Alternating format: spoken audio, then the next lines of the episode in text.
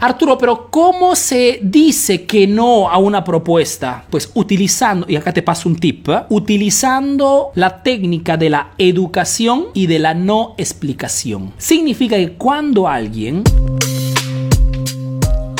aprende a decir que no. Una cosa que, por ejemplo, aprendí muchísimo aquí en Europa fue el hecho que las personas te dicen no sin muchos problemas. Mira, estoy buscando una colaboración, no sé si te gustaría. No puedo, lo siento. De repente para otra ocasión. Chao. Y se van no se hacen muchos problemas. Nosotros, emprendedores latinos, vivimos en un contexto social que nos pasa el mensaje subliminal que decir que no sea de maleducados. O pensamos que decir que no nos cierre las puertas. Y no es así, chicos. Cuando tienes un negocio, cuando sobre todo inicias a poner acción e inicias a obtener tus primeros resultados gracias al marketing, te darás cuenta que automáticamente tu reputación inicia a crecer y es normal que te lleguen pedidos propuestas de nuevas colaboraciones. No se, no se imaginan cuántas propuestas de colaboración me llegan a través de la página de Emprendedor Eficaz. Infinidad, chicos, de todo tipo. Empresas que tienen de repente software de CRM, ¿no? Y me dicen, Arturo, ¿por qué no creamos una partnership para que tus estudiantes, tus seguidores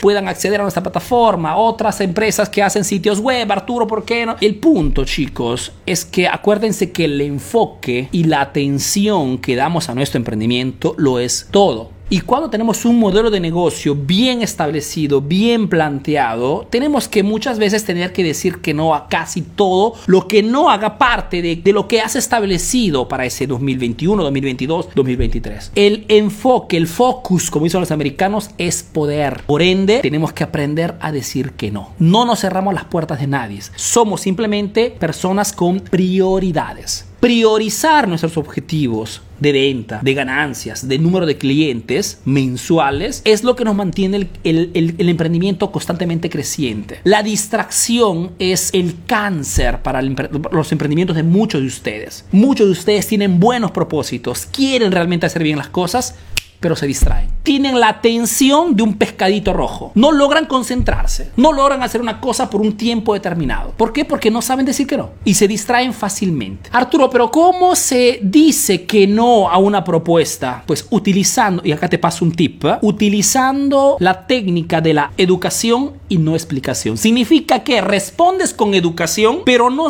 no das muchas explicaciones del por qué no. ¿Por qué Arturo funciona esa técnica? Por una parte, porque tienes que ser siempre educado porque no sabes nunca si es una propuesta que puede en alguna forma serte útil, proficua, remunerativa más adelante. Pero no puedes dar muchas explicaciones porque si explicas demasiado, das demasiadas justificaciones, si te encuentras en la otra parte alguien realmente aguerrido, utilizará esta información, estas justificaciones como motivos para hacerte entender que estás desperdiciando una gran oportunidad. Y abres un debate inútil porque ya has decidido que no te interesa esa propuesta.